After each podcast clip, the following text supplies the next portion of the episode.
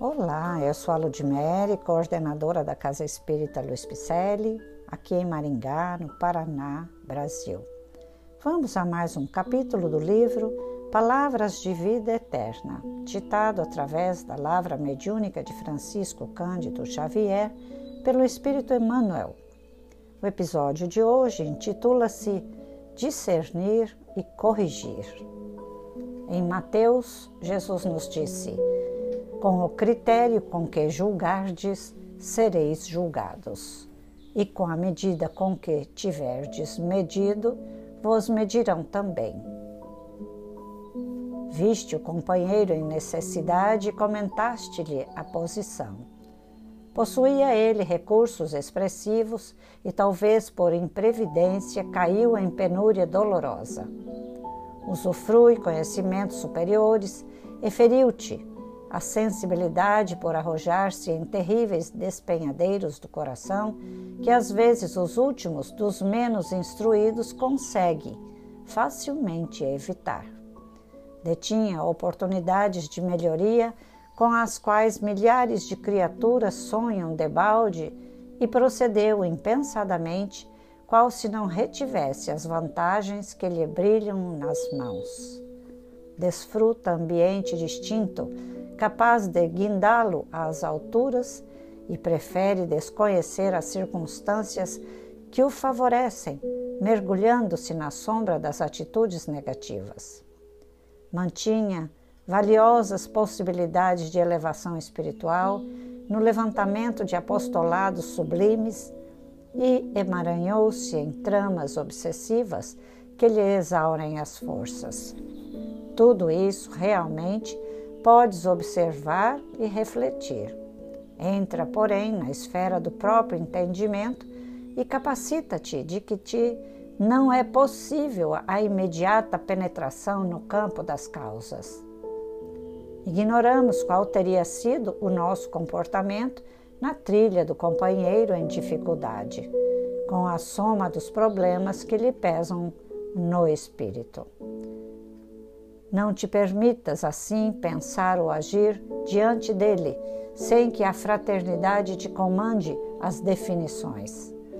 Ainda mesmo no esclarecimento absoluto, que em casos numerosos reclama austeridade sobre nós mesmos, é possível propiciar o remédio de fraqueza a doentes da alma pelo veículo da compaixão como se administra piedosamente a cirurgia aos acidentados. Se conseguimos discernir o bem do mal, é que já conhecemos o mal e o bem.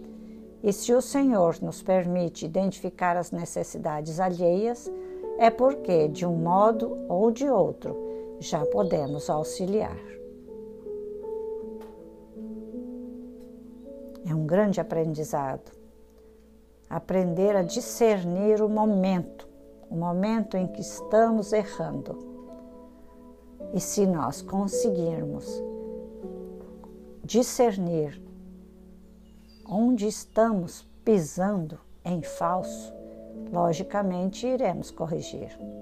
E o primeiro crivo que Jesus nos permitiu é aquela famosa frase: Aquilo que eu não desejo para mim, eu não vou fazer a ninguém.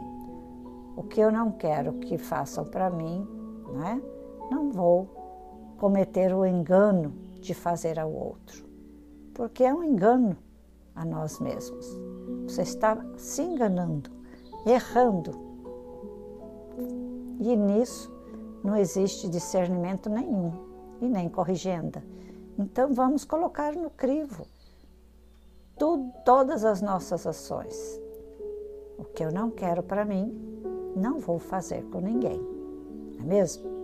Aí sim estaremos pedindo para que a espiritualidade possa nos ajudar a discernir no momento exato onde estamos errando. Aí sim a espiritualidade estará ao nosso lado, nos intuindo para que esse discernimento seja mais rápido, né? Porque estaremos elevando o nosso pensamento, executando uma análise das nossas ações com este crivo de Jesus. E aí, logicamente, passaremos a nos corrigir e não tomarmos mais certas atitudes que impensadamente cometemos, mas se tivermos tido algum é, conhecimento, alguma instrução a respeito disso, logicamente ficaremos envergonhados de tudo aquilo que cometemos, de tudo aquilo que emitimos de pensamento, de ações fora deste campo que é o nosso campo de ação. Assim, vamos buscar os companheiros que estão caminhando conosco, que são eles, aqueles a quem nós devemos caminhar para aprender a amar e se retratar e não errar mais. Que para todas as ações existe a corrigenda. Tudo. Por isso estamos aqui. Esses registros que nós temos no perispírito podem ser mudados com as nossas escolhas, porque esses registros de comportamentos egóicos têm que ser dirimidos da nossa personalidade ou até extintos, tá bom?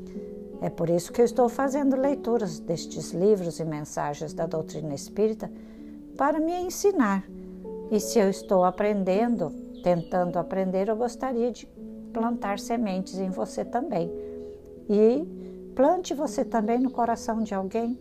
Mande esse podcast a mais longe, porque são leituras de mensagens que vão nos levar a entender o Espiritismo Rede Vivo, que foi ditado pelos Espíritos de Escol e codificado por Allan Kardec.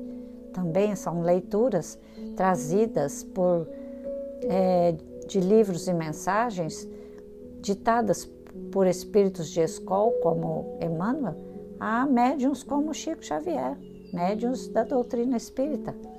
A doutrina reveladora, que revela todas as passagens necessárias para o bom comportamento e é libertadora, porque vai nos libertar das amarras que estamos tendo com esses nossos comportamentos errados, equivocados muitas vezes, né? porque achamos que estamos certos, mas com certeza não estamos não.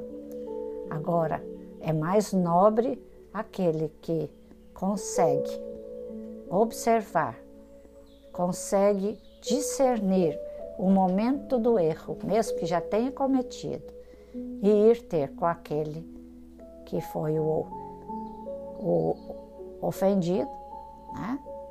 e corrigirmos aquela ação egóica da nossa parte. Então, pior é aquele que não consegue se enxergar. Tenhamos pena, que não consegue abrir o pensamento e fazer um pedido de perdão. Então vamos aprender a pedir o perdão, para que tenhamos condições de aprender e exercitar, porque muitas vezes já passei embates que eu pedi perdão por eu ter feito uma boa ação para algumas pessoas. Ao meu modo de ver, não é? Mas ao modo dela ver, logicamente, foi uma ação muito incisiva da minha parte e ela não deve ter gostado. Mas mesmo assim eu peço perdão, porque é necessário que abaixemos o nosso orgulho e fazendo esses exercícios com certeza a outra pessoa também aprenderá a se retratar, não é mesmo? Nem se for com outras pessoas, não precisa ser conosco, mas que venhamos a aprender a diminuir esta força contrária que tende a nos rebaixar.